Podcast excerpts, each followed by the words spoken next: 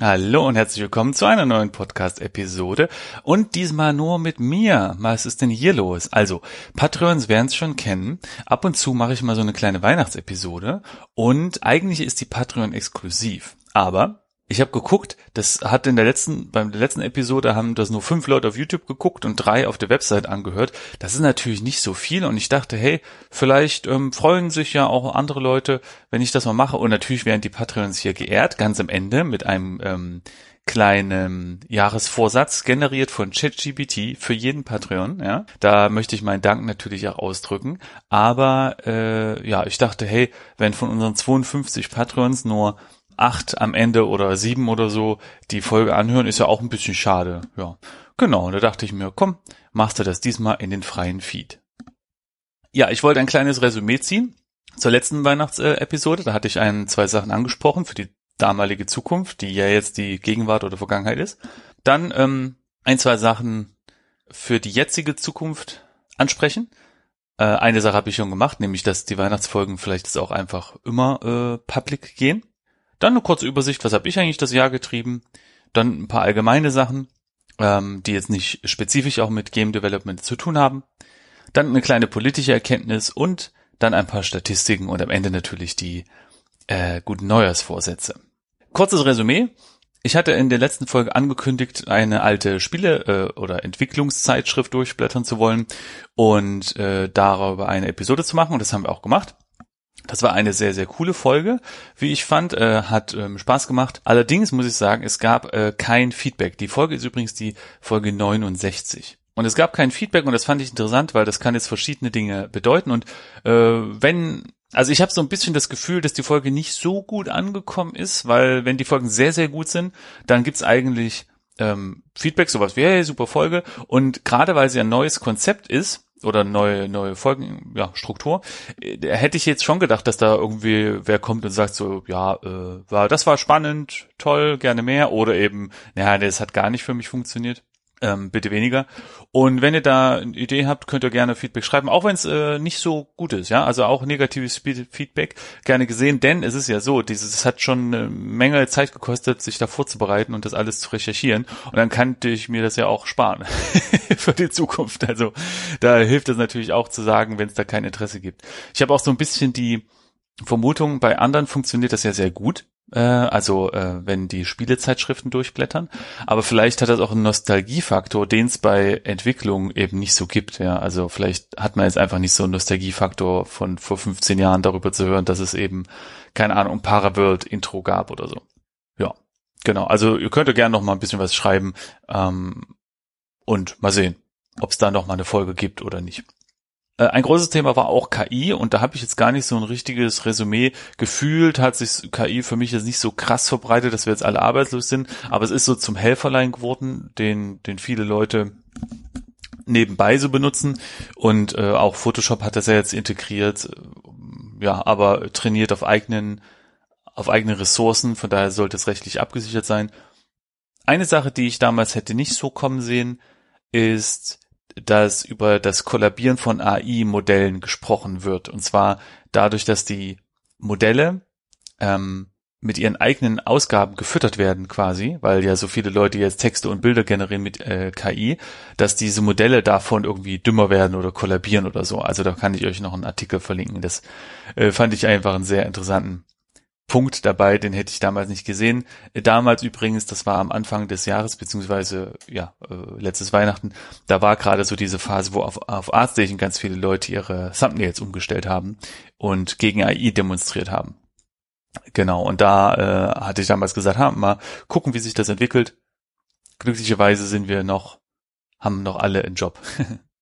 So, jetzt können wir mal in die äh, Zukunft gucken.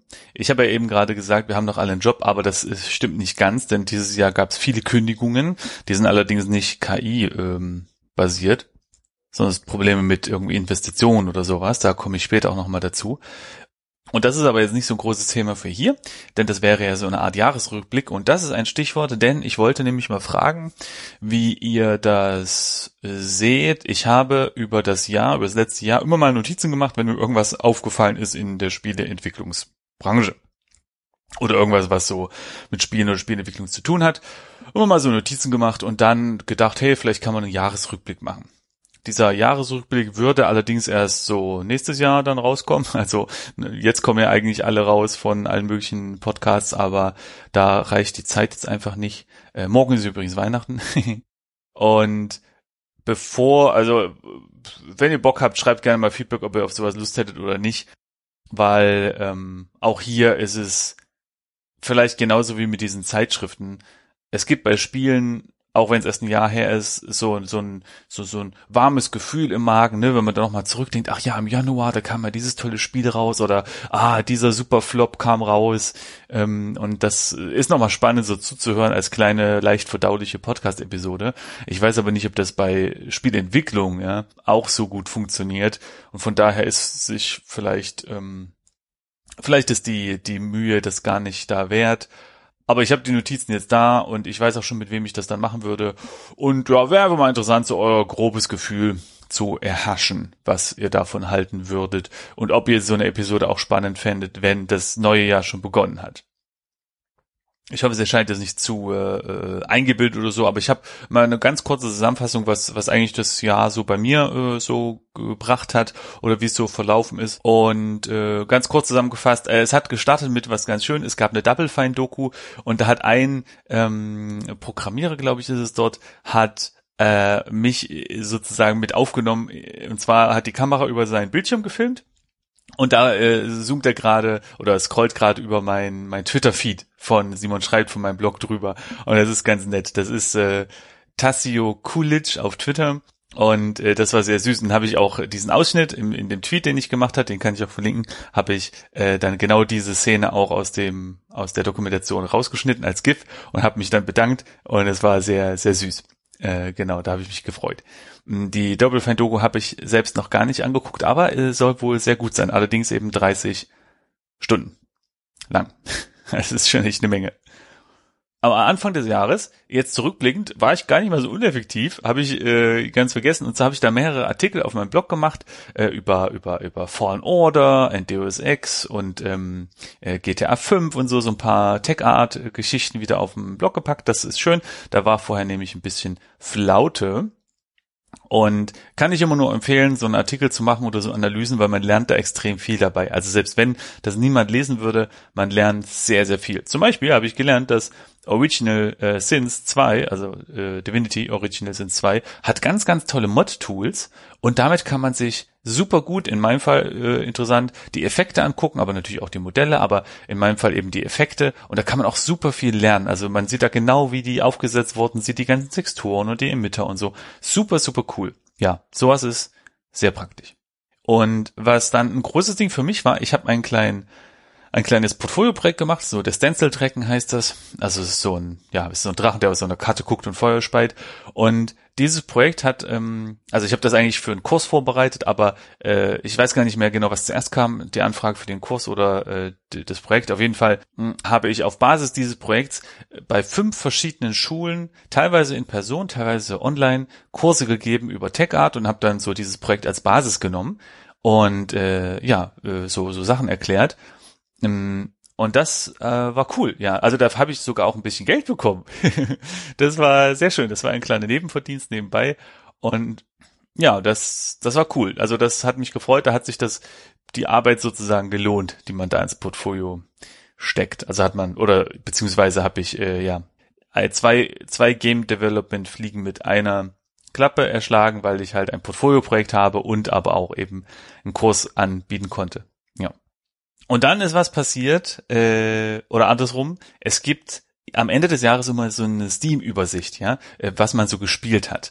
Und bei mir ist das dieses Jahr nicht besonders viel, muss ich sagen. Ich habe nicht besonders viel gespielt. Meine Hauptspiele sind Halls of Torment und Halls of Torment die Demo. Also ja, das einzige Spiel, was ich wirklich gespielt habe und äh, durchgespielt habe, ist Star Wars äh, Jedi Fallen Order tatsächlich. Aber warum ich euch das jetzt erzähle, ist folgendes. Es gibt da, wenn man da runterscrollt, gibt's eine äh, Übersicht über jeden Monat und wie man da gespielt hat. Und was ich ganz interessant finde, bei mir ist der März der, wo ich am meisten gespielt habe. Und ich hatte bei einem Kollegen geguckt und bei dem war es auch der März. Da könnt ihr jetzt alle mal in eure Statistiken gucken, was bei euch der maximale Monat ist und das bei uns im Discord in den Thread schreiben, weil äh, ich weiß nicht, was ist da im März? Ist da irgendwas? Haben da alle mehr Zeit? Ich weiß es nicht. Genau.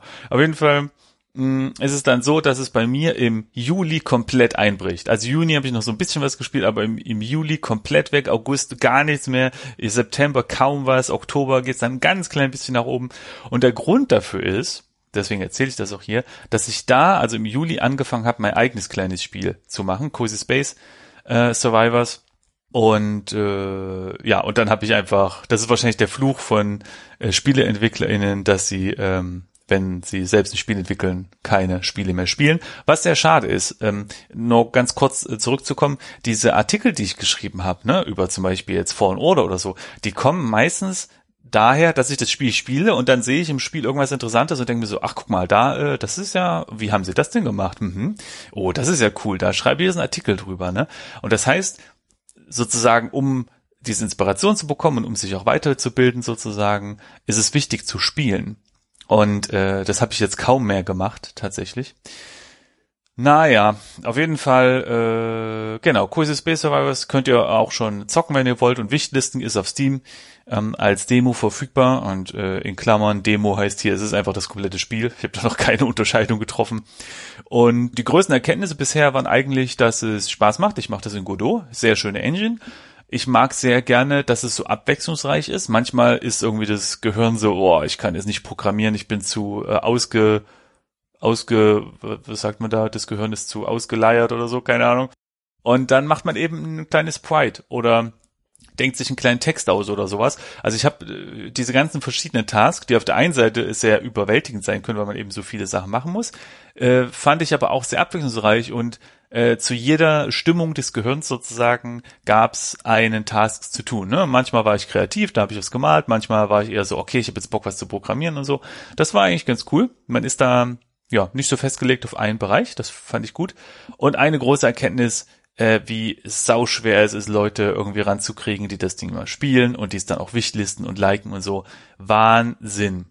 Und ich habe ja schon das Privileg, dass ich eine kleine Community habe. Zum Beispiel jetzt hier im Podcast kann ich davon erzählen. Oder auf meinem Blog habe ich auch so ein Banner gemacht. Äh, da übrigens das kleines Tipp, ne? Ähm, ich habe das, es gibt so bei Steam so ein Widget, das ist so ein embedded HTML-Code, kann man da machen, wird von Steam bereitgestellt. Und da, das ist so ein kleiner Banner, sieht ganz hübsch aus. Aber der wird gerne mal von Adblockern weggemacht. Vielen Dank, Falk, für diese, für diesen Hinweis.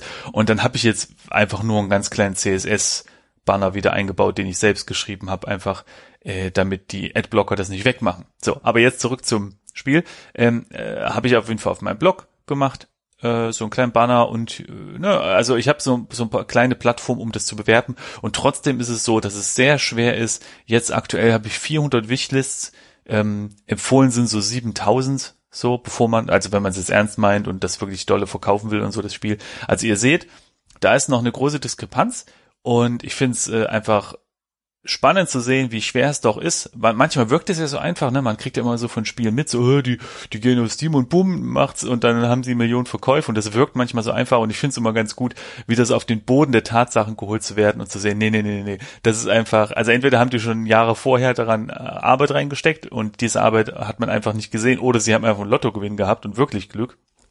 Aber äh, im Großen und Ganzen ist es einfach äh, sehr, sehr viele langwierige Arbeit. Und ja, das fand ich interessant. Und außerdem äh, gleichzeitig ist mir auch bewusst geworden, es gab ab und zu mal den Zeit äh, oder den den nicht den Zeitpunkt, sondern die Situation, dass dann doch mal eine Person in Discord kam zum Beispiel und ein bisschen Feedback dargegeben, äh, dargelassen hat und auch äh, Fragen gestellt hat und so. Und da haben wir uns ein bisschen unterhalten. Und alleine mit einer Person darüber so zu kommunizieren, kann schon mal so ein, zwei, drei Stündchen Zeit kosten. Ja, dass man einfach so, ne, vor allem wenn es vielleicht noch einen Bug-Report gibt und dann geht man noch kurz rein und äh, fixt das und, und antwortet auf die Fragen und so. Oder stellt äh, Fragen so, hey, ja, okay, wie hast du das gespielt? Ah, okay, deswegen hast du das nicht verstanden und so. Und da ist mir bewusst geworden, es kann auch ein Fluch sein, glaube ich.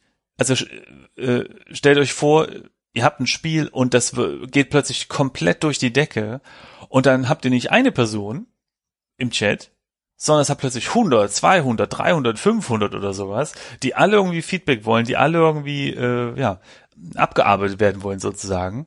Und das kann man ja gar nicht stemmen, wenn man die Ressourcen dafür nicht hat. Also jetzt jetzt auf mich bezogen, wenn jetzt irgendwie morgen, keine Ahnung, Gabe Newell schreibt, ey, hier, Cozy Space Survival ist ja voll das coole Spiel, kauft das mal alle und, und, und geht da mal die, das Wishlisten-Dings bumsi. Und hier ist übrigens vom Simon der Discord, äh, und dann kommt da eine Million Leute rein, das kann man überhaupt nicht, also das könnte ich ja überhaupt nicht verarbeiten irgendwie, einfach, einfach zeitlich nicht, da müsste ich ja irgendwie mein, meinen Job kündigen und äh, dann Vollzeit nur noch äh, Feedback geben oder sowas. Also ich finde es einfach interessant zu sehen, dass auf der einen Seite so wünscht man sich natürlich so ein bisschen so, oh ja, es wäre schon cool, wenn es ein bisschen erfolgreich wäre, ja, und dann gut ankommt und so. Und auf der anderen Seite merke ich aber auch so, okay, ich hätte aber die, die Ressourcen nicht. Also vor allem in so einem Moment würde man ja auch dann gerne mehr Content liefern wollen, ja. Äh, also man würde ja gerne, äh, wenn jetzt sowas passieren würde, dass halt viele, viele Leute aufmerksam werden, dann würde man ja auch denen gerne dann sagen, okay, hier, nächste Woche kommt das neue coole Update und wisst ihr was, in zwei Wochen könnt ihr es dann auch kaufen. Aber das, also könnte ich jetzt gar nicht äh, stemmen. Von daher interessante Erkenntnis über die, ja, wie sagen wir das, Hin- und Hergerissenheit, ob jetzt äh, viel Erfolg äh, gewünscht wäre oder eben nicht. Und dann habe ich noch zwei andere Sachen gemacht. Äh, und äh, vielleicht ist es eine kleine Inspiration für euch oder so, ich weiß es nicht. Auf LinkedIn kommen ab und zu mal Recruiter und wollen irgendwas von euch. Und manche von denen gucken eure, äh, eure Portfolio und eure, eure LinkedIn äh, Sachen gar nicht so richtig an oder sie geben nicht genug Informationen raus. Und dafür habe ich zwei kleine Webseiten vorbereitet. Das eine ist ein Application-Dokument. Ich habe dann irgendwann gesagt, so, okay, wenn E-Mail generischen Scheiß schickt und keine Informationen über äh, zum Beispiel, wie viel man bei euch verdient und sowas, ähm, mitschickt, dann schicke ich euch einfach ein, ein Application-Dokument zurück, wo ihr einfach bitte eintragt euer Name, den Namen der Firma, ähm, wie viel man dort verdient, was es für Boni gibt, was ihr dafür tut, dass irgendwie eure Firma ein bisschen diverser und offener wird und so weiter und so weiter. Und unten gibt's da noch zwei Checkboxen, da müssen sie anklicken, sind Überstunden äh, erwartet und dann sind Überstunden bezahlt. Und das ist eigentlich so ein bisschen so, ja, weiß nicht jetzt genau, wie ernst ich das eigentlich meine. Äh, es haben, glaube ich, fünf Leute ausgefüllt, aber es ist so meine Antwort auf so total generischen äh, Kram, wo, wo die sich einfach keine Mühe geben, mal ein paar Infos rauszugeben. So. Das ist die eine Sache. Und die andere Sache, die tatsächlich ein bisschen äh, interessanter ist vielleicht auch, ich habe ein Dokument gemacht, eine kleine Webseite, wo ich aufgeschrieben habe, äh, was ich mir von meinem nächsten Job wünschen würde.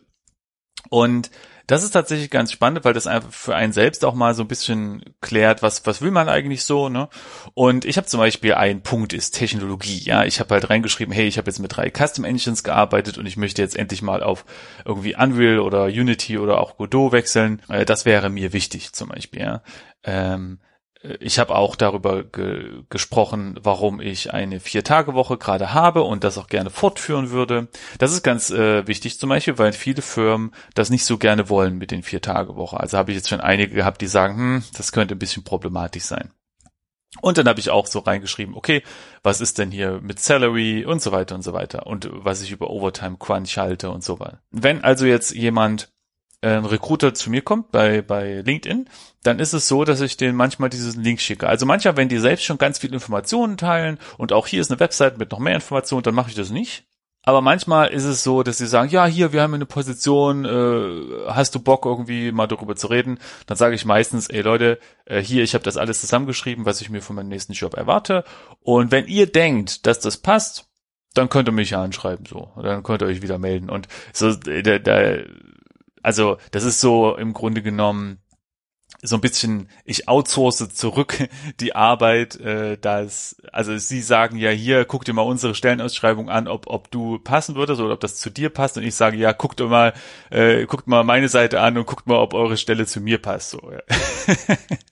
ja, und ähm, ich mache das vor allem jetzt, weil ich suche ja überhaupt nichts, aber so kann man diesen Prozess ein bisschen abkürzen. Und man kann auch, ja, also man kann den Leuten auch zeigen, ob es jetzt passen wird oder nicht. Und ich glaube, mit diesem Dokument kann ich euch auch verlinken, kann man relativ gut abschätzen, ob diese Firmen, äh, ja, irgendwie ein, ein guter äh, Fit sind, wie man sagen würde, oder eben nicht. Und ich habe auch schon das Feedback bekommen, dass das sehr praktisch ist. Also ich glaube, ein, zwei RekruterInnen haben geschrieben, dass das sehr praktisch ist, so ein Dokument, ja. Genau. Also vielleicht ist das ein Tipp für euch, für das nächste Jahr auch mal sowas zu machen. Und das letzte kleine Update zu, was ich so das Jahr getrieben habe. Ich habe bei meinem äh, Blog bei simonschreib.de wieder ein Newsletter eingerichtet und jetzt denkt ihr euch natürlich, hä, Newsletter gab's doch schon. Ja, aber das war bei Revue, das war so ein Service und der wurde dann von Twitter gekauft und dann kam Elon Musk und hat ganz viel eingespart und dann wurde Revue geschlossen und das zeigt uns wieder mal, dass abhängig von Third-Party-Anbietern sein nicht so eine coole Idee ist. Und ich hatte dann auch nicht so viel Bock auf, auf irgendwie andere Services und dann äh, habe ich aber mal in so einem Geistesblitz, ich weiß gar nicht, woher es kam, mir die Frage gestellt, hat denn vielleicht äh, WordPress, was auf meinem eigenen Server läuft, äh, gibt es da vielleicht ein Plugin, was Newsletter kann und tada, stellt sich raus, ja, es gibt ein Plugin, das kann man sich bei seinem News, äh, bei seinem WordPress installieren und dann äh, kann man da Newsletter verschicken. Das ist natürlich jetzt nicht ganz so äh, ganz so groß und, und, und, und funktionsreich wie jetzt irgendwie so ein großer Super-Service, ja, wo man dann, also was zum Beispiel nicht geht, ist, dass man so sagt, ich schicke für jede neue Subscription automatisiert je alle drei Tage danach irgendwie eine E-Mail an diese Person. Äh, das ist so, so ein klassisches äh, Marketing-Ding, ne? dass man sagt, wer sich subscribt, kriegt dann über zehn Tage, jeden Tag von mir ist eine kleine E-Mail mit einem Tipp und am Ende sind es dann zehn Tipps oder sowas. Ja, Sowas kann das nicht. Aber was es kann, ist eine Welcome-E-Mail schreiben und mein kleiner Gag ist sozusagen, dass ich gesagt habe, hey, wenn ihr euch anmeldet, dann kriegt ihr eine E-Mail, wo ich so ein bisschen beschreibe, wie meine äh, Reise in die Spielentwicklung gelaufen ist und das bedeutet auch, dass äh, da Screenshots drin sind von meinen ersten kleinen Spielen und sowas. Also so ganz krude Sachen mit QBasic habe ich damals angefangen und so und beschreibe so ein bisschen diese Sache. Also so eine kleine persönliche Geschichte sozusagen. Ja, und das ist dann in dieser Willkommensmail drin mit ein paar kleinen lustigen Bildern und GIFs und so. Ja, das äh, war meine Sache und vielleicht, wenn ihr Bock habt, für euer Projekt auch ein Newsletter aufzusetzen, äh, warum nicht WordPress statt an irgendwelche Third-Party-Services sich zu wenden. So, dann wollen wir mal in diese allgemeine Sektion kommen. Ich wollte ähm, so ein paar allgemeine Sachen besprechen, die ich äh, über das Jahr äh, re realisiert habe. Und zwar, und das ist ganz wichtig, Frankreich, Kultur, Blinklichter.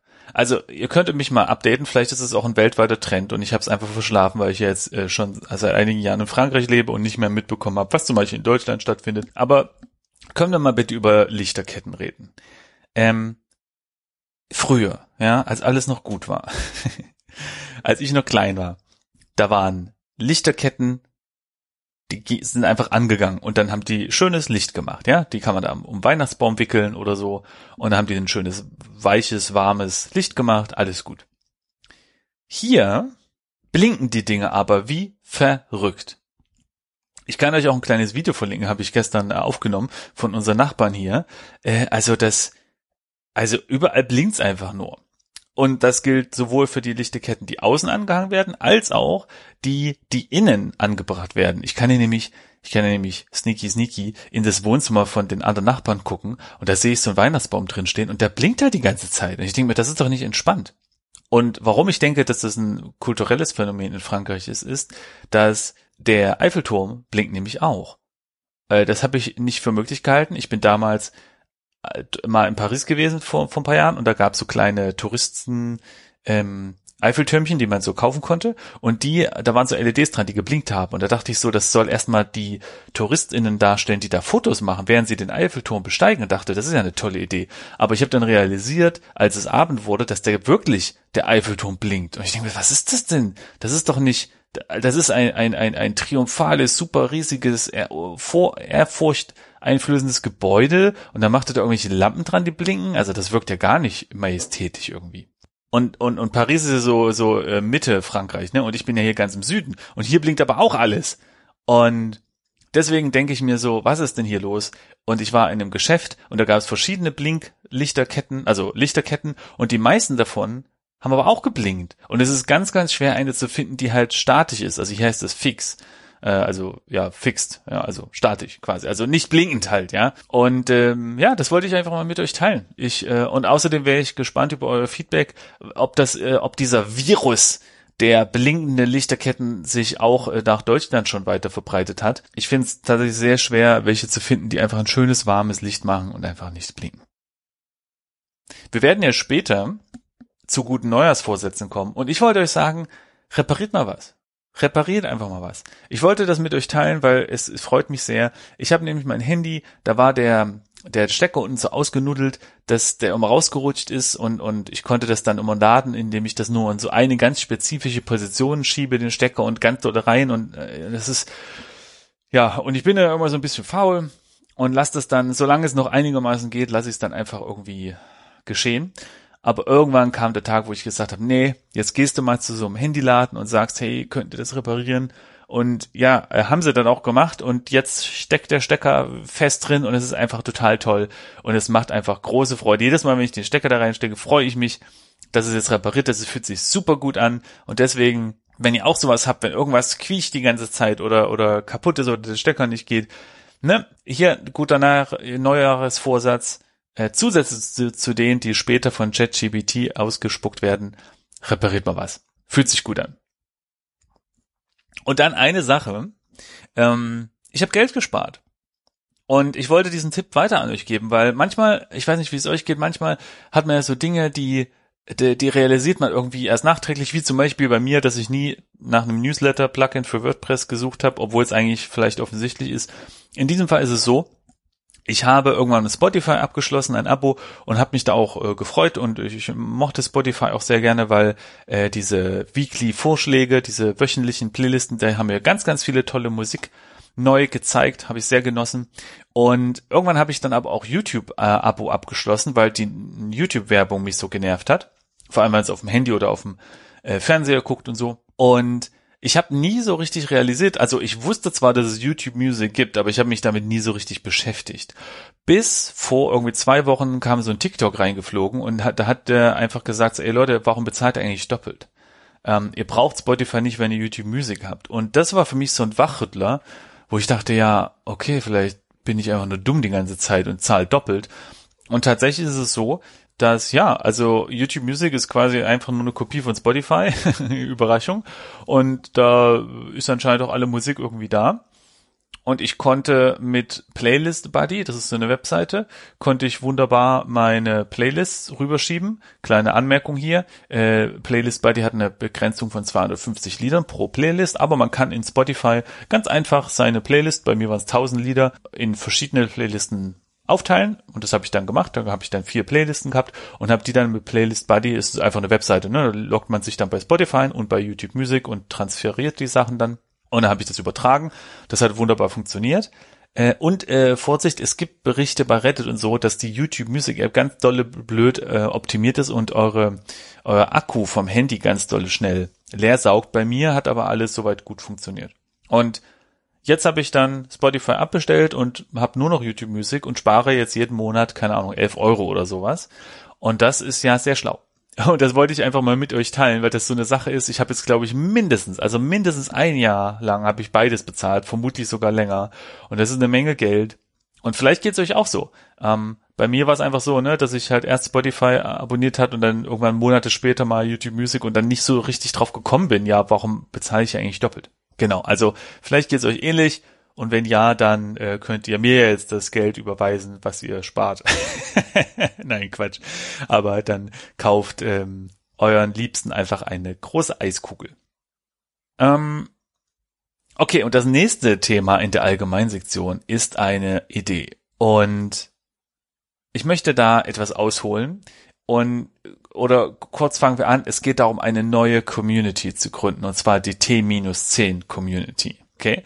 So, was hat's damit auf sich? Also, ich finde, wir leben in einer äh, spieletechnisch in einer interessanten Zeit, dass wir erstens sehr viele hochqualitative Spiele bekommen.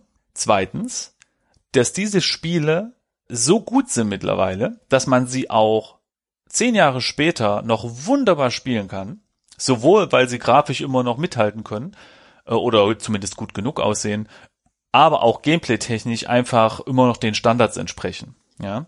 Und ich finde, das ist mir dieses Jahr besonders bewusst geworden. Ich habe zum Beispiel jetzt, äh, hat äh, zum, ich glaube, 25-jährigen Half-Life 1, gab es die Half-Life 1-Version auf Steam kostenlos. Und die haben so ein paar kleine Verbesserungen gemacht, zum Beispiel Controller-Support reingemacht und ich habe es jetzt gespielt und es ist immer noch ein super Spiel. Also man kann das wunderbar spielen. Ja, es sieht natürlich nicht super modern aus, aber es hat halt so seinen Charme. Und vor allem vom Gameplay her spielt es immer noch wunderbar.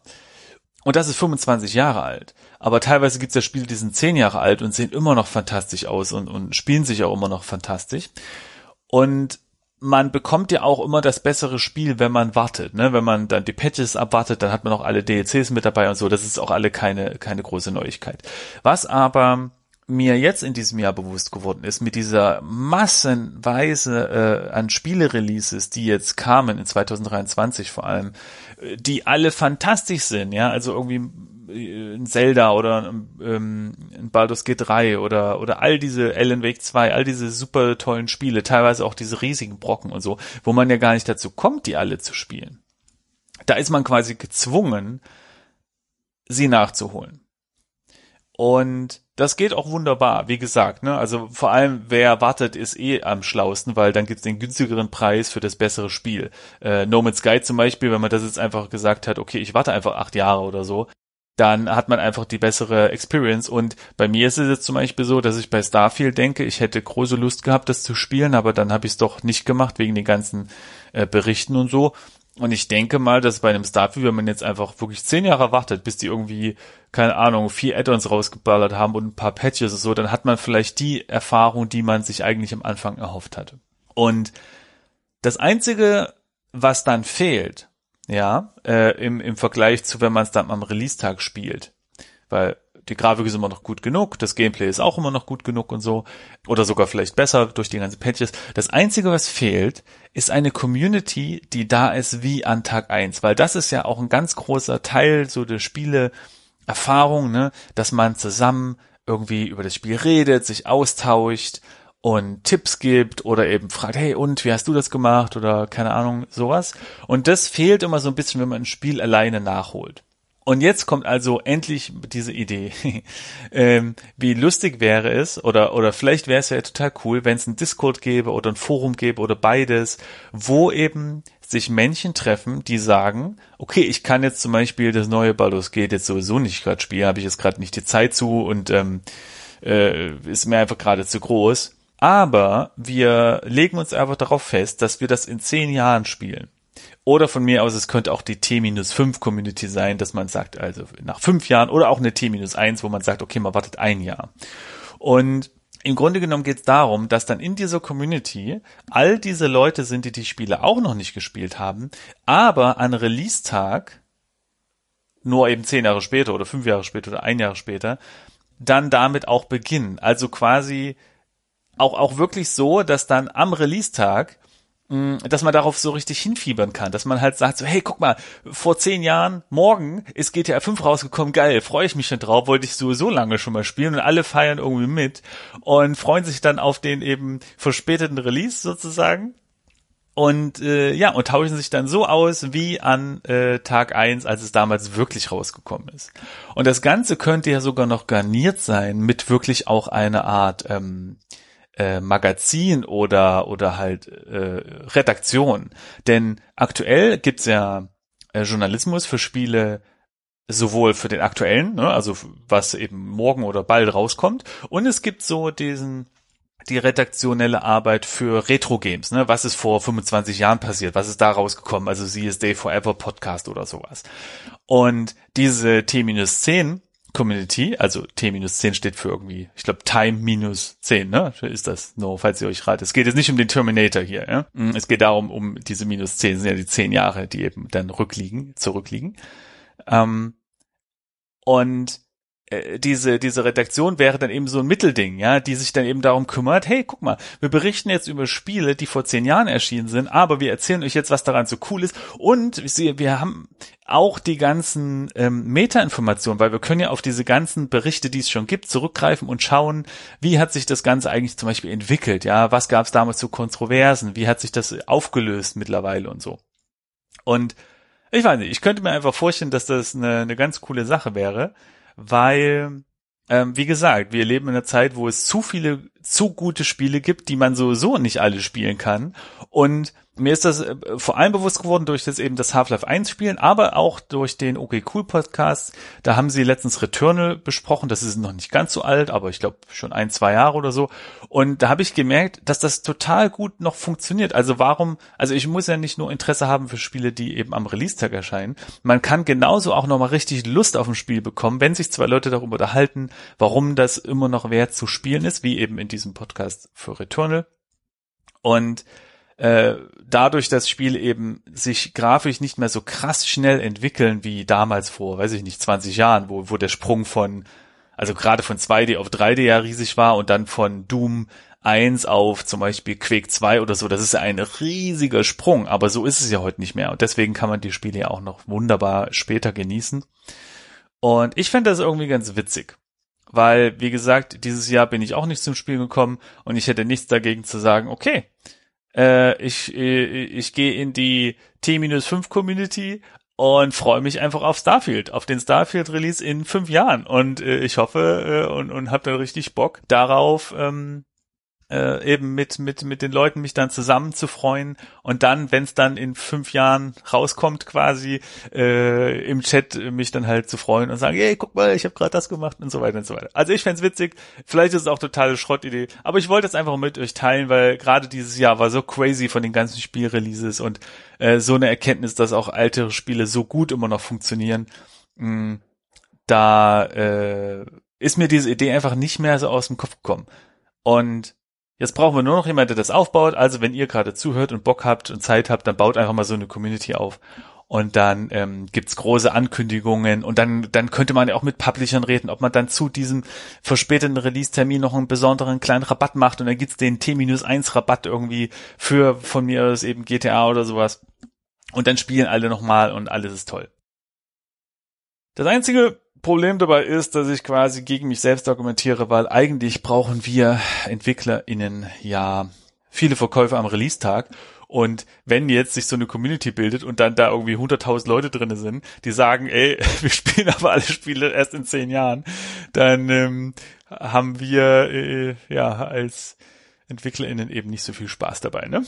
Ja, aber äh, gut äh, ich wollte es trotzdem mal ansprechen. Bin mal gespannt auf eure, auf euer Feedback. Was, was denkt ihr? Ist das totaler Quatsch? Oder habt ihr irgendwie auch so ähnliche Gedanken schon gehabt? Und was sind so Spiele, die ähm, ihr gerade gespielt habt, die aber schon super, super, super alt sind und ihr trotzdem noch viel Spaß dabei habt? Also bei mir ist es gerade Half-Life 1 gewesen, was immer noch wunderbar funktioniert. Als letzten kleinen Teil in dieser Allgemeinsektion wollte ich noch ein paar neue Podcasts vorstellen, mache ich nur ganz schnell. Ähm, die Informantin ist ein Politikformat, wo äh, eine sehr nette Frau dreimal die Woche äh, so aktuelle Nachrichten durchgeht und das geht immer so 15 Minuten, kann man also immer so ein bisschen up to date bleiben, was so in der Welt passiert. Gamorumi ist ein süßer Podcast von äh, hauptsächlich zwei Frauen, aber manchmal haben sie auch noch eine, eine Gästin dabei und äh, sie besprechen dann vor allem so Indie und Cozy Games. Das ist sehr sehr niedlich. Insert Moin kennt ihr wahrscheinlich schon, gibt's schon ewig, aber haben, die haben ihr Format ein bisschen umgestellt und ich mag sehr gern jetzt das Le Brunch, was irgendwie am Sonntag rauskommt. Sehr schöne neue Struktur und ähm, die Leute sind auch super, super sympathisch, kann man also auch gerne unterstützen und ähm, ja, auf Patreon und so. Und so übrigens auch, ihr könnt es auch auf Patreon unterstützen, aber Insert Moin auch. Genau. Haken dran, der Podcast äh, ist sehr nett anzuhören. Der hat gestartet, als Elon Musk Twitter übernommen hat und dann haben sie fast täglich ähm, dokumentiert, was so passiert ist und den Podcast gibt's immer noch und wer so ein bisschen Bock drauf hat, äh, auch mehr als Twitter, auch jetzt mit Threads und, und Instagram und so, ein bisschen am Ball zu bleiben, was da so passiert, ne, was es neu für neue Features gibt und was es so, ja, was einfach in der Social Media Welt passiert kann. Haken dran hören. Der GameTube Podcast hat sein Weekly Format gestartet, wo sie über die letzte Woche berichten. Also äh, vor allem Fritz macht das und dann mit mit unterschiedlichen Gästen dabei äh, redet einfach darüber, was so in der letzten Woche aufgefallen ist. Und also wie so ein kleiner Jahresrückblick, nur eben als Wochenrückblick und das höre ich immer sehr gerne. Das ist immer sehr nett. Dann gibt's Samp, äh, hat einen Podcast, also Samt, den kennt man von YouTube, ist so ein deutscher Spielentwickler, der äh, sehr viele Follower hat und, und tolle Videos macht und so. Also S-A-M-B heißt der. Und der hat auch einen Podcast, der heißt äh, Drinks Dev Games und verlinke ich euch auch, wenn ihr noch einen äh, deutschen Spielentwicklungspodcast haben wollt. Dann habe ich einen Podcast Free Hacks, das ist mit Ankel Engelke.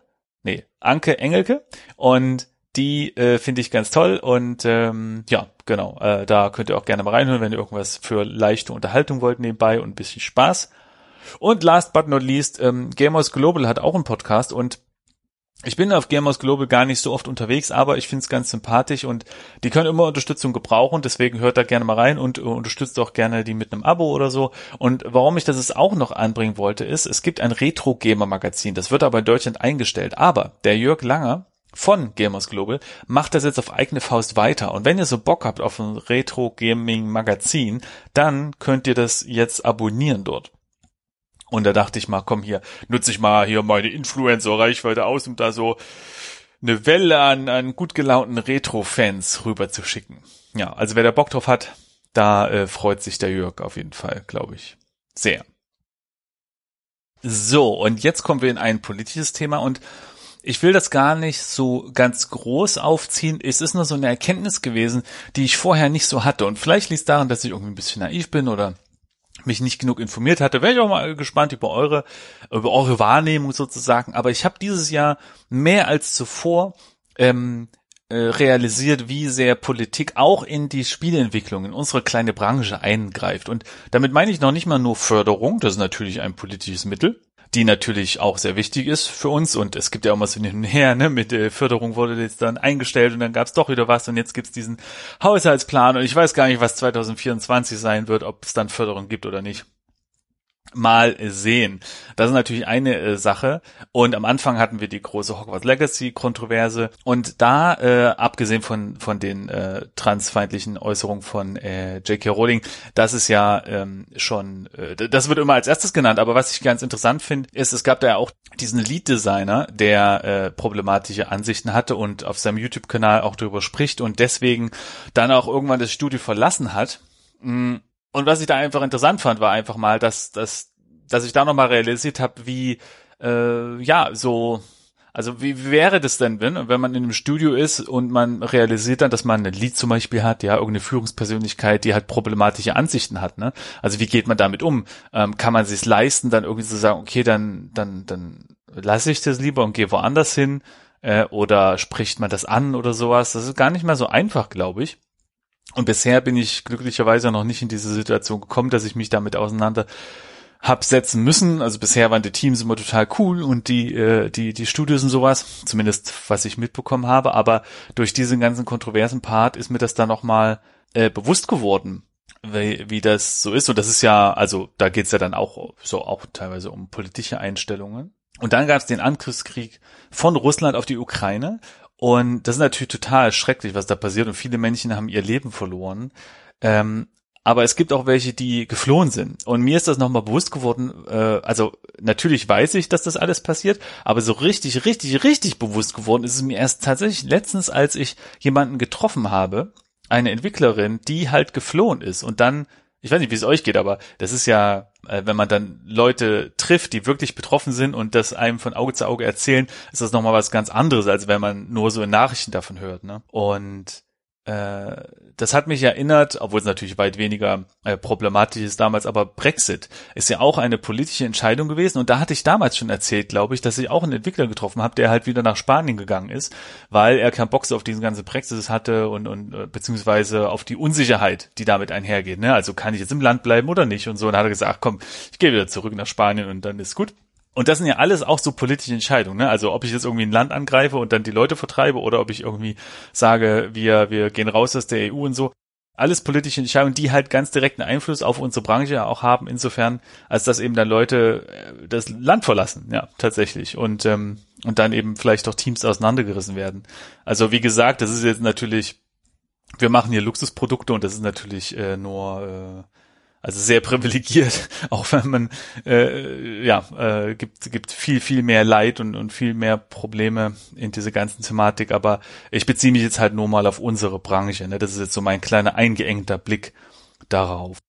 Und das waren die eine Sache und dann gab es noch zwei andere Sachen. Und zwar, äh, und da will ich hier ganz, ganz klar nochmal sagen, ne, mir geht es nicht darum, die Länder äh, äh, zu diskreditieren, es geht mir immer so um die politischen Entscheidungen. Also zum Beispiel geht es gleich um China und ich finde China eine total spannende Kultur, sehr spannendes Land und so, super cool auch. Aber die Politik, also da, da müsste man vielleicht noch mal ein, zwei Sachen müsste man noch mal überdenken. Ja? Äh, zu dem Thema gibt's übrigens, verlinke ich euch einen faszinierenden Podcast von Jung und Naiv, gerade aktuell erschienen über äh, China. Es ist wirklich also es ist super toll zuzuhören. Geht irgendwie drei Stunden, fühlt sich aber an wie irgendwie zehn Minuten. ist ganz, ganz spannend. Aber da hört man halt auch eine ganze Menge sehr problematische Sachen, die da diese Partei äh, an der Spitze äh, durchführt. Also so von Sachen, dass irgendwie CEOs von großen Firmen einfach mal verschwinden und sowas. Also das sind so äh, Mittel, die, also die, die, die hört man irgendwie, also weiß ich nicht, hat man vielleicht aus der DDR damals gehört oder so, oder würde sie vielleicht in einem Film heute vermuten, aber das ist schon echt krass. Jetzt kann man sich halt die Frage stellen, wenn so große äh, Firmen aus China zum Beispiel, äh, wie Tencent, äh, die eigene Firma kaufen wollen oder Teile kaufen wollen oder man bei einer Firma arbeitet, die schon denen gehört oder sowas, dann, äh, das ist ja auch schon so eine Frage, ne? Irgendwie äh, fühle ich mich da wohl zu arbeiten, weil auf der einen Seite ist es halt cool, Spiele und so und man weiß auch vielleicht, ja, also ich habe da gar nicht so eine so eine abschließende äh, Beobachtung zu. Aber mir ist das einfach so bewusst geworden, weil in den im letzten Jahr oft ähm, auch so chinesische RecruiterInnen mich angeschrieben haben und gefragt haben, ja, hier, wie sieht's aus, bla bla. Wir haben hier Projekte und, und Firmen und so. Und dann habe ich mich immer gefragt, so, hm, wie stehe ich jetzt dazu eigentlich? Weil auf der einen Seite weiß ich, dass es, dass es schon sehr problematisch ist, so was politisch in China passiert und dass auch die Politik einen sehr starken Einfluss auf die Firmen hat, ja. Und auf der anderen Seite denke ich mir, naja, aber zum Beispiel jetzt für eine amerikanische Firma würde ich jetzt ja auch arbeiten, aber die sind ja jetzt auch nicht so super, haben die reinste Weste und so und äh, also es ist äh, ja, wie gesagt, vielleicht bin ich da auch einfach ein bisschen naiv, aber ich habe vorher da nie so richtig viel drüber nachgedacht und jetzt wird mir das auf jeden Fall bewusster und, äh, und das ist halt in diesem Jahr vor allem passiert, weil, und da kommen wir zum nächsten Punkt, äh, nicht nur Tencent hat ja große Einkäufe und Anteile von, von an anderen Firmen. Ich, soweit ich weiß, haben die auch Anteile an Riot und an Epic und so. Äh, und dann kamen eben diese RecruiterInnen auch bei, bei LinkedIn ab und zu mal, sondern auch ähm, gibt's ja Embracer. Und Embracer hat ganz viele Firmen äh, gekauft und jetzt diese ganze Kollaps, ne, wo ganz viele Firmen geschlossen werden, Projekte abgebrochen werden und so, gibt es Gerüchte, da verlinke ich euch gerne auch nochmal einen Artikel, dass es angeblich daran lag, dass es ein riesiges Investment von zwei Billionen Dollar, glaube ich, ähm, von der Savvy Group oder Savvy Group nicht passiert ist. Die haben sich zurückgezogen, angeblich. Ja, weiß nicht, ob das bewiesen ist, aber das geht so rum. Und diese Gruppe ist von Saudi-Arabien. Und äh, Saudi-Arabien war ja ähm, äh, ja also menschenrechtstechnisch auch, äh, sagen wir mal, fragwürdig.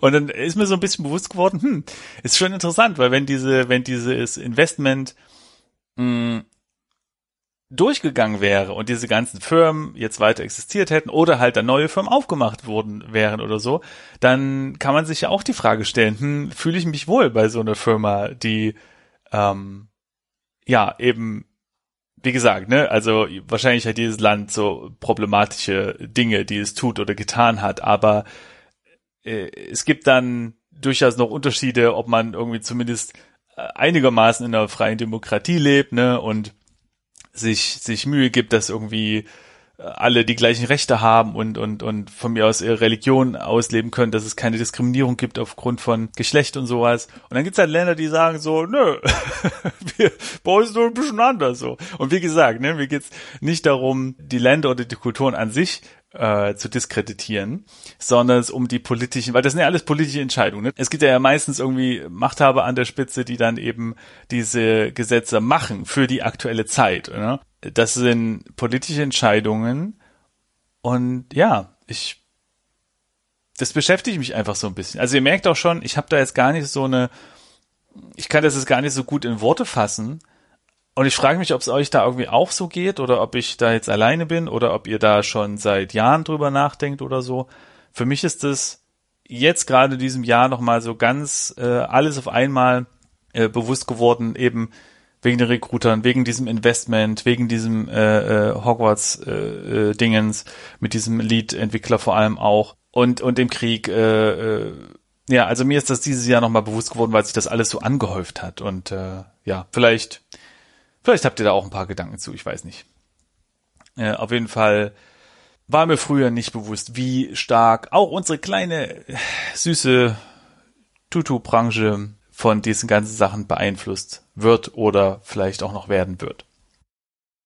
So, und als letztes, äh, vor den, vor den guten Neues-Vorsätzen für die Patrons, noch ganz kleine Statistiken, wie es unserem Podcast Leinchen eigentlich so geht. Hm. Ja, was gibt's denn da? Also, äh, dieses Jahr war ein gutes Jahr. Zwölf Episoden wurden veröffentlicht, mit dieser sogar 13. Und vorher waren es nämlich nur zehn den letzten Jahren. Von daher, sehr gut. Und ich habe mir jetzt auch mal die Downloadzahlen auf der Webseite angeguckt und das ist ganz cool, denn wenn man sich 2018 zum Beispiel anguckt, da gab es ungefähr 16.000 Downloads von auf der Webseite insgesamt und dieses Jahr waren es 32.000 Downloads. Also von 2018 zu 2023, also in fünf Jahren hat sich sozusagen die Downloadanzahl verdoppelt. Das ist doch schön.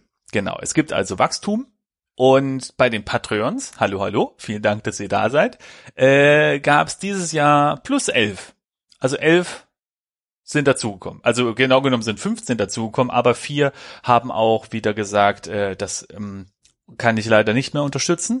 Und deswegen sind es äh, netto elf. Ja, genau. Vielen Dank, hallo, äh, willkommen, schön, dass ihr da seid. Und an alle anderen, die dabei geblieben sind, schön, dass ihr immer noch dabei seid. Ja, und auf YouTube ist nicht so viel passiert. Da gab es insgesamt 79 neue Abonnements. Äh, ja, und äh, in, in 2022 waren es 54, also ja. Äh, und äh, insgesamt, äh, also YouTube ist wirklich äh, gar nicht relevant ne, für den Podcast, das ist echt interessant. Es gab 3200 Views insgesamt in diesem Jahr, also ein Zehntel von dem, was über den äh, RSS-Feed passiert und im äh, letzten Jahr waren es 3100. Also dieses Jahr waren es quasi 100 Menschen, nee, 100 Views mehr. Ja, das, das ist so passiert. Und Spotify, das war ganz interessant. Spotify sagt, die Episode 76, nee, äh, Episode 67 war die Top-Episode. Das ist, glaube ich, ich habe jetzt nicht nachguckt, aber bei, bei unserem RSS-Feed sieht das auf jeden Fall anders aus. Ich glaube, die mit Andrea Suika war da eine der Top-Top-Top-Episoden. Die lief gut. Aber auf Spotify gab es ungefähr 100 Nee, 200 neue Männchen, die dazugestoßen sind. Genau. Also Follower. Das ist doch schön. Von 1000, 1061 auf 1255 hoch. Das ist auch schön. Ja, also es wächst langsam und stetig und äh, ich freue mich auf jeden Fall, dass es auch ab und zu mal weiterempfohlen wird, der Podcast und so. Vielen Dank. Der, also es gibt ja verschiedene äh, Möglichkeiten, den Podcast zu unterstützen, auf Patreon natürlich, aber eben auch einfach bei gute Bewertung geben oder einfach das weitererzählen oder Episoden teilen oder so. Und das passiert und das ist schön und da freue ich mich. Vielen, vielen Dank. So, so, so, so. Jetzt kommen wir endlich mal zu den guten Neues-Vorsätzen für die Patreons. Und zwar habe ich folgendes bei ChatGPT eingegeben. Und zwar, schreib für jede Person in der folgenden Liste und die Liste ist übrigens einfach die Namen von euch, die auf unserer Webseite auch veröffentlicht werden. Deswegen denke ich, ist es okay, die bei ChatGPT reinzutun, weil ist ja sowieso öffentlich, ne? Äh, die Patreon-Namen stehen ja auf der Webseite unter jeder Episode drunter. Und genau, also äh, schreib für jede Person in der folgenden Liste einen Vorschlag für einen guten Jahresvorsatz für das Jahr 2024. Bitte nur einen kurzen Satz pro Person. Der Vorsatz kann lustig sein. Bitte keine Wiederholungen. Jeder Vorschlag soll kreativ und einzigartig sein. So, das habe ich, das war mein Command, ja, an äh, unsere ChatGPT KI. Und dann würde ich sagen, fange ich einfach mal an vorzulesen. Andreas Fischer. In 2024 werde ich jeden Monat einen neuen Fischtanz erlernen und ihn bei besonderen Anlässen aufführen. Okay. Matthias Hahn. Mein Ziel für 2024 ist es, mindestens einmal pro Woche ein neues exotisches Gericht zu kochen und meine kulinarischen Grenzen zu erweitern. Fumio Kato. Im nächsten Jahr werde ich jeden Monat ein traditionelles japanisches Gedicht schreiben, um meine kreative Seite zu entfalten. Äh, es ist übrigens interessant, warum also ChatGPT scheint so ein bisschen biased zu sein, weil es scheint zu, zu sehen, hm, Fumio Kato, das klingt nach einem Namen, der ist vielleicht irgendwie aus dem asiatischen Raum. Ja, natürlich muss das irgendwie ein Japaner sein und selbstverständlich schreibt er dann auch ein japanisches Gedicht. Das ist so, okay, klar, äh, warum kann Fumio nicht ähm, den Fischtanz erlernen? Und übrigens, wie so ein Fischtanz, Andreas Fischer und dann sagt ChatGPT, da ist Fisch im Namen, ja, dann lernt er jetzt neuen Fischtanz oder was? Was ist das denn hier? Also, ich habe schon gedacht, ob bei Matthias Hahn irgendwie sowas kommt wie, ich werde jetzt Hühnchenzüchter und und äh, züchte mir einen Hahn oder sowas. Also ChatGPT, da müssen wir wirklich nochmal drüber arbeiten, ja. Okay, aber ich kann nichts dafür. Also ChatGPT, das AI Biases hat, ne? Das wissen wir ja schon. So, jetzt geht's aber weiter mit Simon Ohrmann. Für 2024 nehme ich mir vor, jede Woche eine neue Sportart auszuprobieren, um meine persönlichen Grenzen zu überwinden. Okay, viel Spaß damit. Simon, berichte uns dann, wie viel Muskelkater du hattest. Sascha Henrichs, mein Vorsatz für das kommende Jahr ist es regelmäßig an Open Mic Abenden teilzunehmen und meine verborgenen Comedy-Talente zu entdecken. Dimitri Hartel, im Jahr 2020 werde ich mich jeden Monat einem neuen handwerklichen Projekt widmen, um meine kreativen Fähigkeiten zu stärken. Andreas Scheren. Für das kommende Jahr nehme ich mir vor, jede Woche einen Tag lang komplett offline zu sein und die analoge Welt zu genießen. Noah Karev. Mein Ziel für 2024 ist es, jeden Monat einen Brief an einen alten Freund zu schreiben, um die verbundenen Beziehungen zu pflegen. Jens Rösing. Im nächsten Jahr werde ich jeden Monat eine ungewöhnliche Fortbewegung Okay, also Jens Rösing. Im nächsten Jahr werde ich jeden Monat eine ungewöhnliche Fortbewegungsmethode ausprobieren, vom Einradfahren bis zum Stelzenlaufen. Okay. Oliver Weidler. Für 2024 nehme ich mir vor, regelmäßig an Poetry Slams teilzunehmen, um meine poetische Seite zu entdecken. Fabian Golz. In 2024 werde ich mir vornehmen, jeden Monat eine neue ungewöhnliche Sportart auszuprobieren, von Unterwasserhockey bis zu Schachboxen. Schachboxen? Okay, warte Leute, ich gucke jetzt mal ganz kurz nach, ob es das überhaupt gibt. Wow, das gibt's. Schachboxen ist eine Sportart, eine Kampfsportart, bei der die beiden traditionellen Sportarten Schach und Boxen miteinander verbunden werden. Jeweils abwechselnd treten die Kämpfer in Schach- und Boxrunden gegeneinander an. Was? Okay, das klingt ja genial warum, warum wissen wir nichts über Schachboxen? Warum ist das nicht olympisch? Also ich will Schachboxen sehen. Okay. Aber weiter geht's mit Jan Neuber. Mein Vorsatz für das kommende Jahr ist es, jeden Monat ein neues Instrument zu lernen, um meine musikalischen Fähigkeiten zu erweitern. Andreas Krampitz. Im Jahr 2020 werde ich mich jeden Monat einem neuen Outdoor-Abenteuer stellen, um äh, von Nachtwanderungen bis Sternenhimmelbeobachtungen. Julian Hartinger. Mein Ziel für 2024 ist es regelmäßig an Kunstausstellungen teilzunehmen, um meine künstliche, künstlerische Perspektive zu erweitern. Thomas Trocha. Im nächsten Jahr werde ich mich auf das Erlernen von Jonglieren konzentrieren und bei Firmenmeetings meine neuen Fähigkeiten einsetzen. Okay, Thomas, viel Spaß dabei. Berichte uns dann, wie, wie die Firmenmeetings so gelaufen sind. Steven Jan. Für 2024 nehme ich mir vor, jede Woche einen neuen Podcast zu hören, um mein Wissen in verschiedenen Themenbereichen zu vertiefen. Johannes Spohr. Mein Vorsatz für das kommende Jahr ist es regelmäßig an Improvisationstheater-Workshops teilzunehmen, um meine Spontanität zu verbessern. Tobias Karl. In 2024 werde ich mir vornehmen, jeden Monat einen neuen Cocktail zu mixen und meine Bartenderfähigkeit zu perfektionieren. Matthew Waki. Für das kommende Jahr nehme ich mir vor, jeden Monat eine neue Fremdsprache zu lernen, und meine interkulturelle Kommunikation zu stärken. Zeltfresse. Mein Ziel für 2024 ist es, regelmäßig an Campingausflügen teilzunehmen und die Natur in vollen Zügen zu genießen. Tapio Reinhold. Im nächsten Jahr werde ich mir vorstellen, jede Woche einen neuen Naturpfad zu erkunden, um meine Liebe zur Umwelt zu vertiefen. Ja, da können ja Tapio und Zeltfresse können sich ja zusammentun. Viel Spaß bei euren Campingausflügen. Christian Schaal, mein Vorsatz für 2024, regelmäßig an Poetry Slams Veranstaltungen teilzunehmen und meine Worte mit Leidenschaft zu präsentieren. Ey, ich habe eigentlich am Anfang gesagt, es soll alles unique sein, aber das mit dem Poetry Slam, das hatten wir jetzt ja schon zweimal, ne? Okay, die. In 2024 nehme ich mir vor, jeden Monat ein neues digitales Kunstwerk zu schaffen und meine kreative Ader online zu teilen. Tim Kalka. Mein Ziel für das kommende Jahr ist es, jeden Monat einen neuen wissenschaftlichen Artikel zu lesen und mein Verständnis für die Welt zu erweitern. No, to wow dev. Im nächsten Jahr werde ich mich darauf konzentrieren, jede Woche einen jede Woche einen neuen Codewitz zu kreieren und meine Kollegen zum Lachen zu bringen. Aha, ein Codewitz. Ich weiß nicht genau, was ein Codewitz ist. Also C-O-D, ne? also ein, ein, ein Quellcode-Witz, ja, kein Code.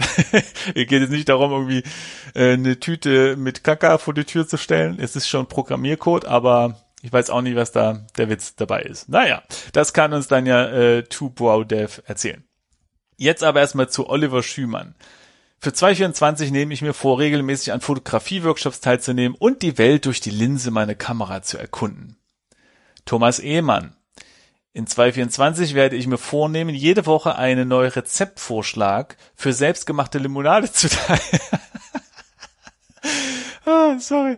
Also jede Woche einen neuen Rezeptvorschlag für selbstgemachte Limonade zu teilen und meine erfrischende Kreativität zu zeigen. Okay.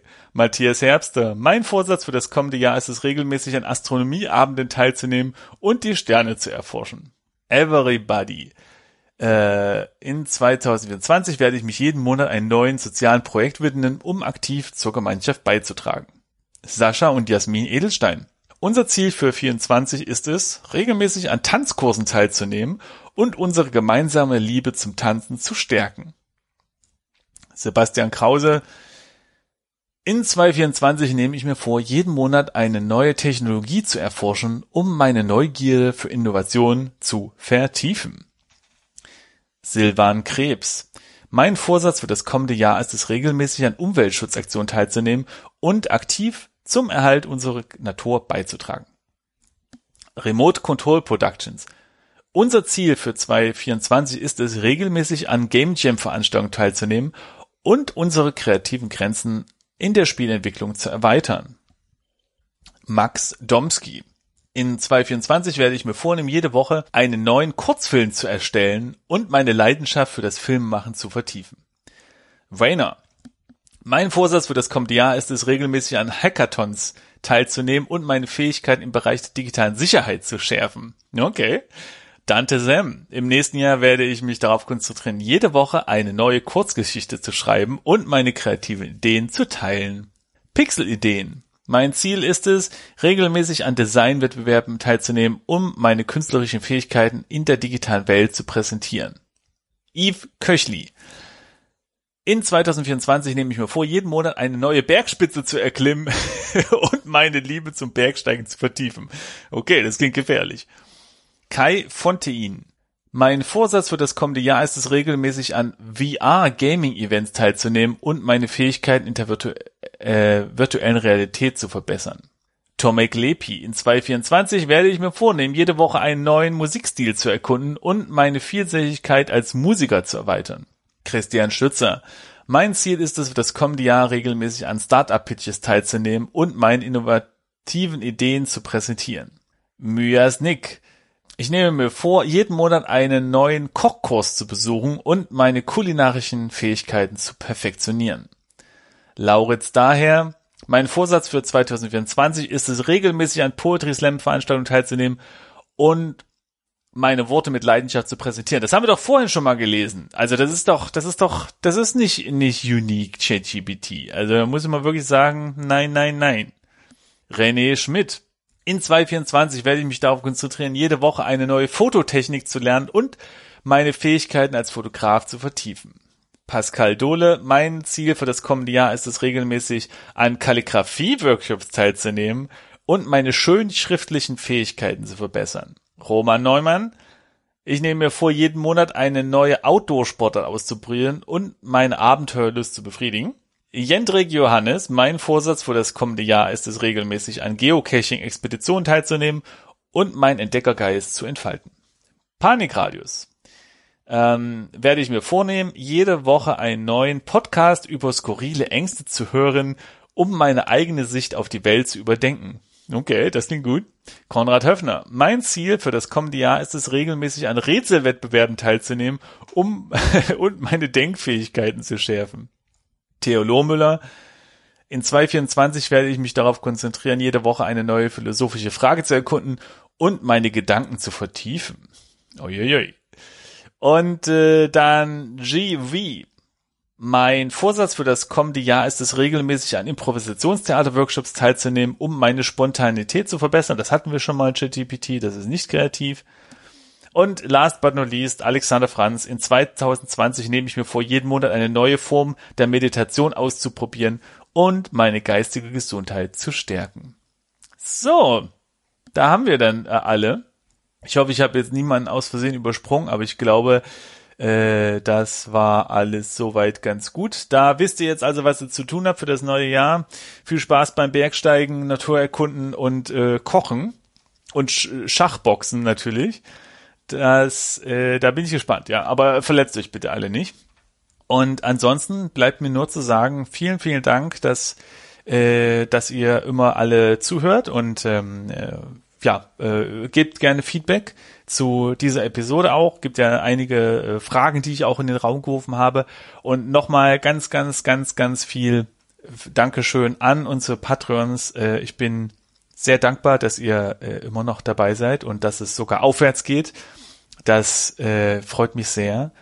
Und äh, ja, habt ein ganz schönes Jahr morgen, ein schönes Weihnachtsfest mit ähm, vielen tollen Geschenken und leckerem Essen und einem schönen Weihnachtsbäumchen oder so. Ähm, und kommt gut ins neue Jahr. Und ich hoffe, wir hören uns dann im nächsten Jahr wieder. Und wenn ihr interagieren wollt, dann kommt gerne auf unser Discord. Link ist natürlich in den Show Notes. Habt eine schöne Zeit und wir hören uns nächstes Jahr.